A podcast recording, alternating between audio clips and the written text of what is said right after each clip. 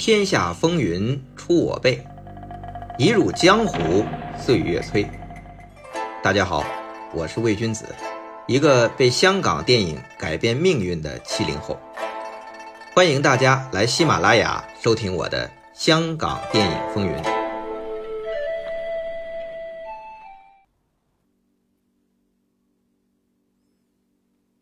本期开始之前啊，要更正一个小错误，因为上回讲到成龙，我说的是一九五五年生人，实际上他是一九五四年，差了一年。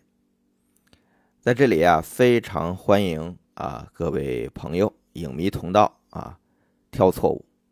我是希望把我这个香港电影风云这个节目做成一个资料很准确。呃，讲出来都不是空穴来风的内容，所以希望大家啊多多找错啊，监督自己。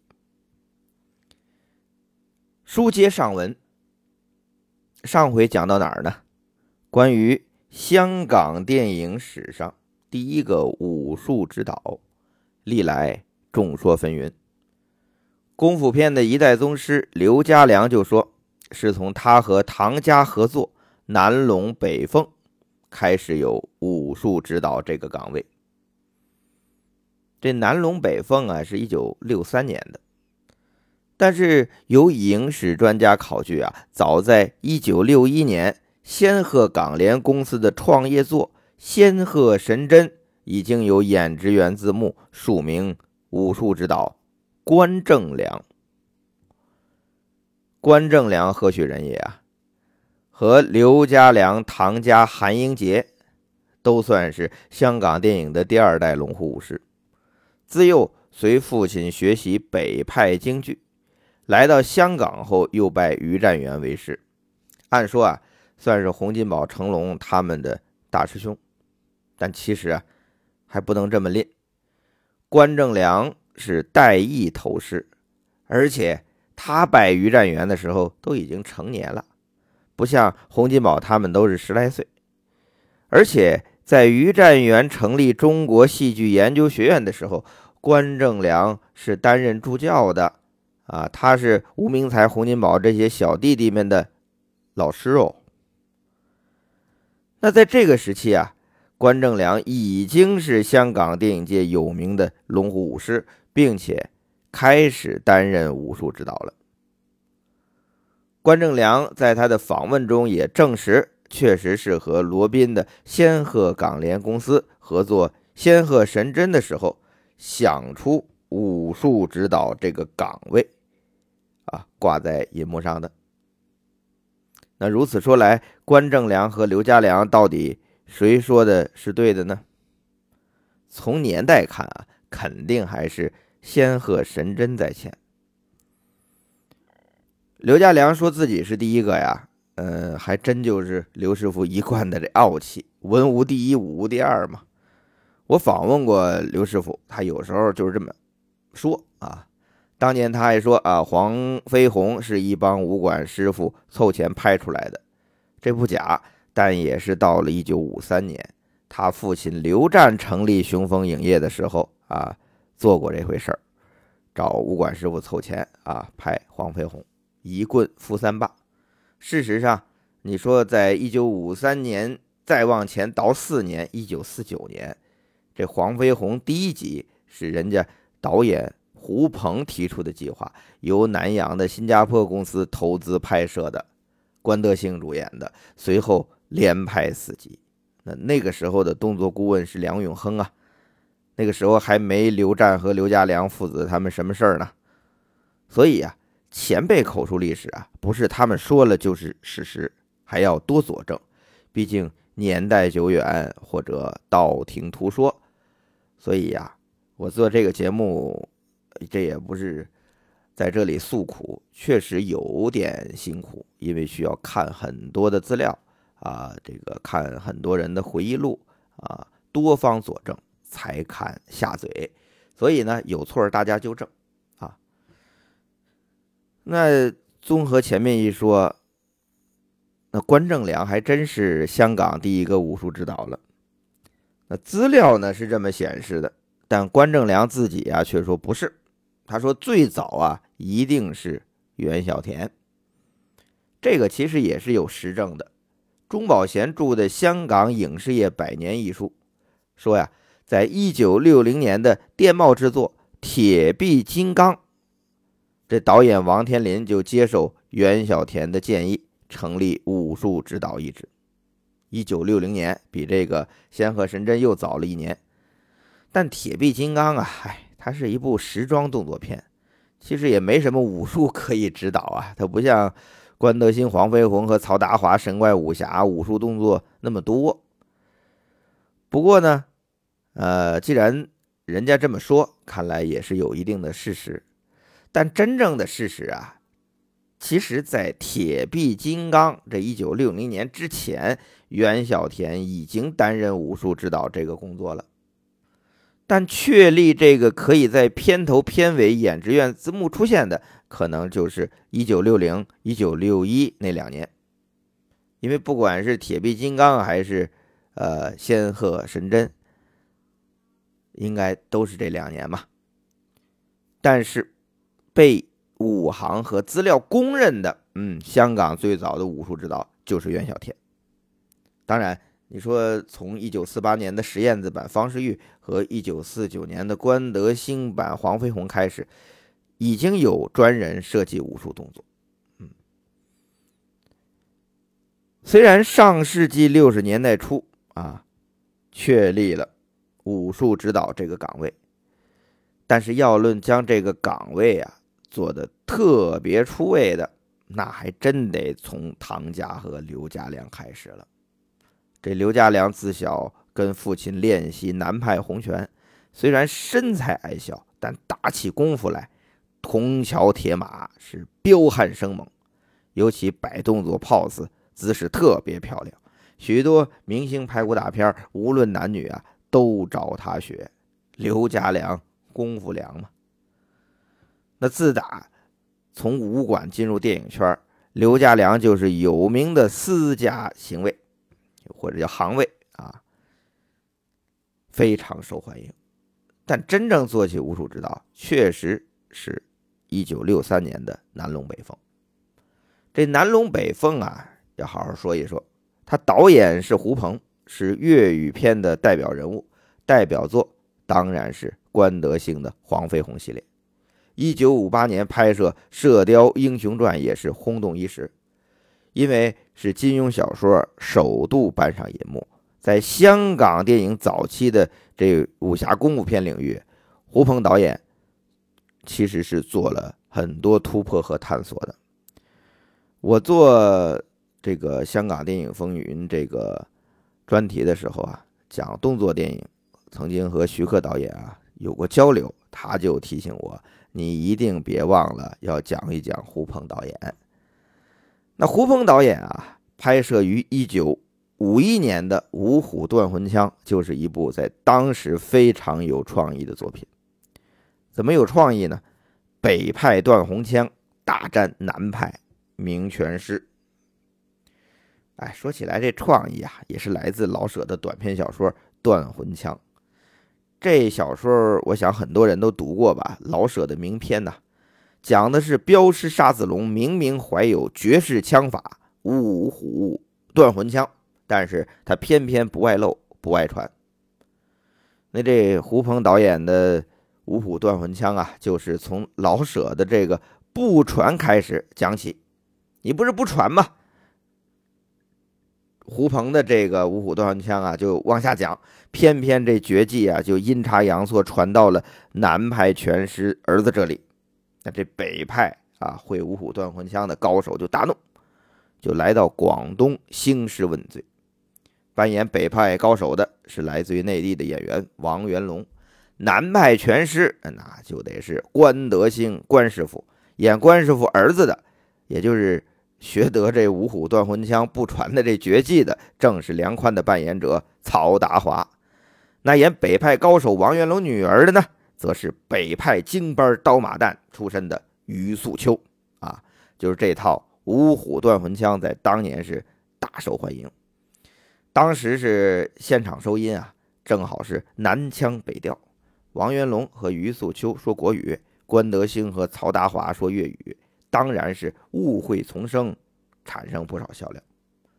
所以呀，这套五虎断魂枪实际上是用粤语片的制作发行到国语片市场，相当成功。什么叫粤语片的制作呀？就是它的成本可以降下来，但是它的市场广大，因为有国语片市场。这个五虎断魂枪啊啊，玩这种南腔北调，直接启发了十年后电懋出品的由王天林导演的南北河系列。不过他那个是喜剧，操广东话的梁醒波和讲北方话的刘文甲，玩鸡同鸭讲的笑料，也是相当成功。到一九六二年，这电报又让王天林拍了续集，叫《南北一家亲》。嘿，你别看这片名听着挺喜庆，编剧可是大名鼎鼎的文艺女神张爱玲啊。这电懋南北系列的成功啊，又反过来启发了始作俑者胡鹏导演。一九六三年，他重拍自己《五虎断魂枪》的故事，改名为《南龙北风》。这这不就回来了吗？这就成了功夫版的南北河了。那说到这里啊，我得再岔开一句，就是我想问一下七零后、八零后的朋友啊，不知道记不记得当年亚视拍的一部电视剧，徐晓明导演的，叫叫什么来着？叫《再向虎山行》还是《偏向虎山行》？《再向虎山行》吧。这一部剧。在八十年代啊，是在大侠霍元甲之后推出，也是风靡一时啊。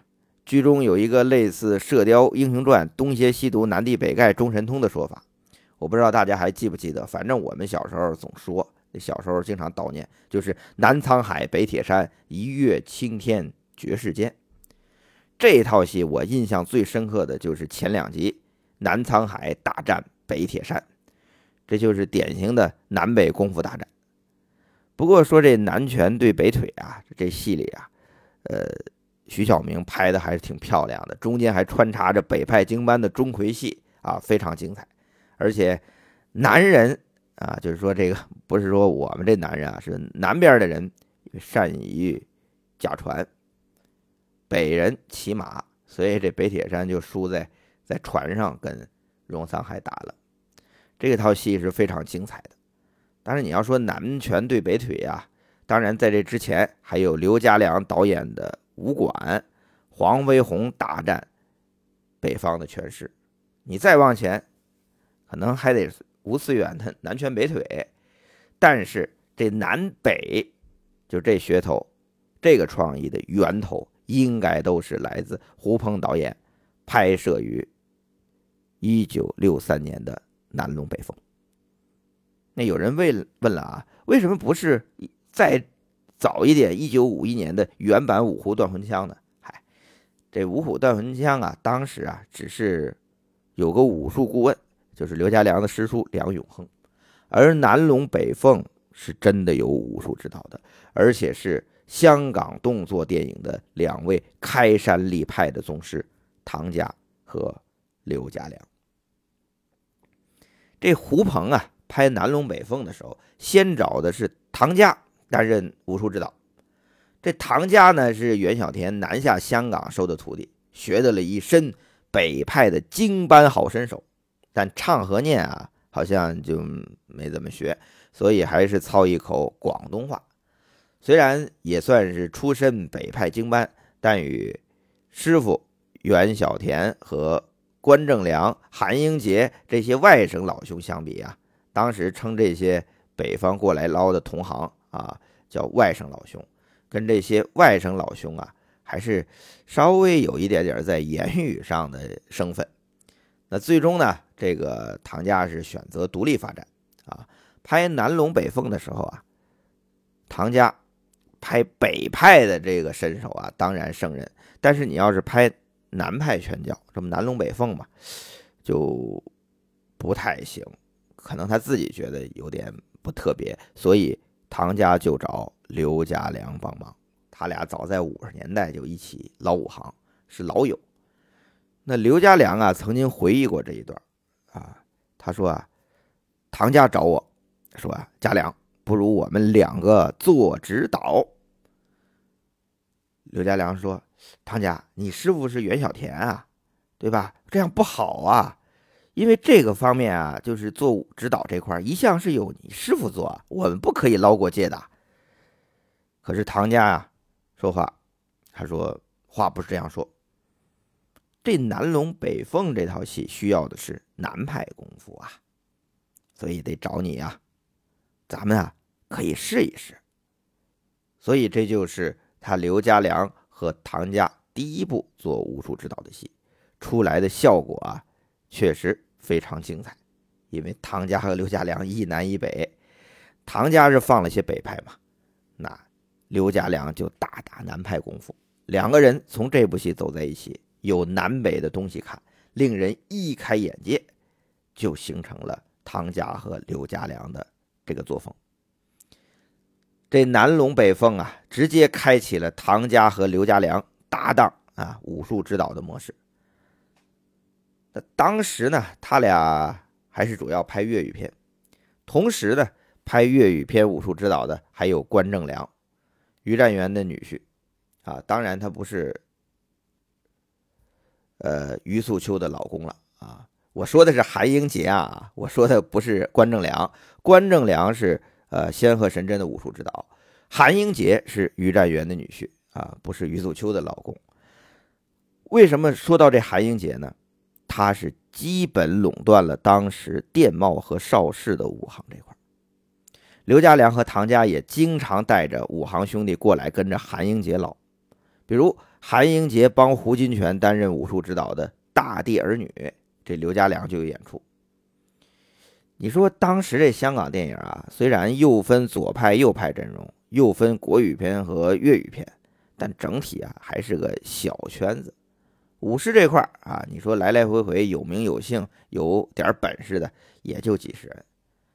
咱们可以数一数，老一代就袁小田、周小来。张玉成、郭宏斌、陈锦堂、董才宝、吕国传、齐玉坤，就差不多这些。那下一代就是关正良、小老虎、徐松鹤、陈少鹏、韩英杰、梁少松、唐家、刘家良、花仔元、杨古仔、陈耀林、小麒麟。这小麒麟啊，就是李小龙后来的这个这个好兄弟。其实那个时候他们俩已经很熟了。再年轻一点的，就是十几岁、二十岁入行的啊，差不多上世纪六十年代前中期入行的，徐二牛、袁和平、袁祥仁。你要是再年轻一点的，都十几岁了，差不多就是洪金宝啊、梁小龙啊也来了，这就又靠后了。反正前边啊，差不多就是这些，大家都是互相照应，都是捞，也没特别分什么辈分。要论论呐，都是各论各的。所谓第一代、第二代、第三代啊，其实也都是后来研究研究者分的，当时也没人在意或者注意区分。在上世纪六十年代的这个前五年啊，就是六零到六五年左右，这粤语片本身啊，因为市场有限，所以啊，制作预算一向不高，粗制滥造者居多。虽然拍了很多。功夫武侠甚至神怪片，但是水准啊提升不多，也没有抢占更多市场。财大气粗的国语片公司，你像邵氏和国泰，他们还在拍歌舞片和黄梅调，对武侠功夫这种类型啊还没特别上心，只能靠这帮香港武行们自己琢磨，这就有点勉为其难了。那香港电影的武师们。虽然拍了不少武侠片、功夫片，但对于动作的设计、场面的啊这种处理，还是处在艰难的探索阶段。毕竟大家你说要不是北派经班，要不是武馆打拳，知识水平有限，见识经验啊也都内卷，所以进步一直不大。俗话说：“这外来的和尚会念经啊。”自己人内部瞎琢磨，不如看看人家先进的电影工业啊是怎么做的。很快，这个机会来了。一九六六年，美国影片《圣保罗炮艇》来香港拍摄。这部戏是由当时好莱坞最红的啊影星啊动作明星叫史蒂夫·麦昆主演。戏中的部分动作场面是来香港取景，需要香港的武师参与拍摄。这部好莱坞制作啊《圣保罗炮艇》，可是让。当时香港的龙虎武士们是大开眼界，受益匪浅。可以说，因为参与圣保罗炮艇的拍摄，香港武士们吸收的经验和技术，直接提升了后来香港动作电影的制作。所以啊，在香港老一辈龙虎武士眼里，参与拍摄圣保罗炮艇，绝对是香港动作电影史的一个里程碑。那么。我们可以来看看当年啊到底发生了什么。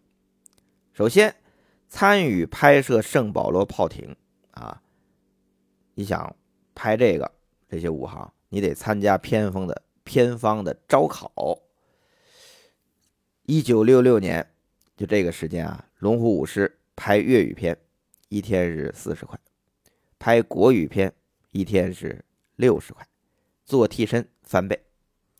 但圣保罗炮艇开价一天五百元，五百元啊，就是拍国语片和粤语片的十倍了。你说能不让这帮身怀绝技的武士们趋之若鹜吗？但这个时候啊，这中国人的劣根性就出现了。有人为了抢到这个好差事，主动降价。你不是开价五百一天吗？我四百。嘿，小子，你来这套，你四百，我三百。这样一来二去啊，最后成了这个变成了一百五一天。你说，那招考合格后啊，要签约，为期八周，八个礼拜，就是五十六天吧。当然，人家圣保罗炮艇啊，这个招人光价格便宜还不行，还是要经过招考的。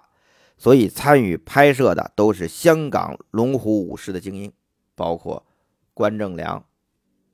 唐家、刘家良和当时被称为替身王的徐松鹤，按说这前三位啊，关正良、唐家、刘家良都做了几年的武术指导了，经验丰富，他们能学到什么呢？但是啊，就算是心高气傲的刘家良都回忆啊，他说我学到东西了，学到什么呢？最主要是学到了如何真实的做反应，比如重拳、中枪后如何做。老外都有丰富的经验，人家做的很真实。还有骑马的时候，在马背上中枪，整个人飞出去，但马依然在跑。这都是用威亚，因为那人是用威亚控制的，用威亚营造真实的反应和刺激的效果。那刘家良呢，就把从西片学到的这些反应用到拳脚和兵器打斗上去，再配合北派京班的舞台反应。像什么掉毛啊、抽冠呢，进行升级演变。这是他刘家良学到的。那唐家印象深刻的是美国电影对先进器材的运用啊，也让唐家印象深刻。首先是弹床的应用。其实啊，当时这港片已经开始应用弹床了。比如韩英杰在岳峰导演的《燕子道》中做林黛的替身，在弹床跳起，越过敌人头顶；还有袁湘仁啊，这小小年纪做龙虎武师，就以擅长跳弹床而引人注目，成为后起之秀。袁湘仁啊，入行的时候比他哥哥袁和平身手好啊，出名要早。那相比之下，这好莱坞的电影是怎么用弹床的呢？唐家。就在拍这个圣保罗炮艇的时候，通过观察发现啊，他们的弹床是用在爆炸的时候啊，做被炸弹炸出的，就是炸飞出去的反应。所以这唐家就想啊，这弹床也可以用在我们的轻功跳跃上。那唐家这么想，可以说是和胡金铨、韩英杰是不谋而合呀。因为同样在一九六六年，胡金铨导演、韩英杰担任武术指导的《大醉侠》推出，就是这样的效果。但有趣的是，你说说起对于用弹床展现轻功跳跃啊，韩英杰说是来自他自己的设想以及与胡金铨的合作，他没有提及圣保罗炮艇的影响。因为当年啊，戏班出身的韩英杰年轻的时候曾经有过一段在南洋表演马戏团杂技的经历，所以他接触弹弹床啊很早。确实啊，在电影中，人家韩英杰应用的也比较早，和唐家刘家良从戏片里得到的灵感可能不一样。但是不管如何啊，殊途同归，这弹床是六七十年代香港动作片。必不可少的器材，除了这真实反应、威亚和弹床应用，圣保罗炮艇和另一部啊同年来香港拍摄的戏片，对香港的龙虎武士还有一个特别重要的经验技巧。虽然现在听起来很简单，但如果没看到人家老外这么应用，他们还真想不到；但看到，马上就想到改良了。这个相当简单的经验技巧，对于香港动作电影的影响是：自此之后，香港的龙虎武师再也不怕高了，也敢摔了。是什么呢？这个答案啊，肯定是昭然若揭，也不难猜。但是，嗨，我们还是下期再说。最后，我再广告一下啊，我拍摄的纪录片《龙虎武师》正在。爱奇艺啊，独家播出，欢迎大家收看。如果您喜欢啊，希望多发弹幕啊，让弹幕上那些比较让人无语的评论更少些吧，或者不那么扎眼些。可能我们的时代已经过去了，但也希望有自己的方寸发言之地吧。再次谢谢大家，我们下期再见。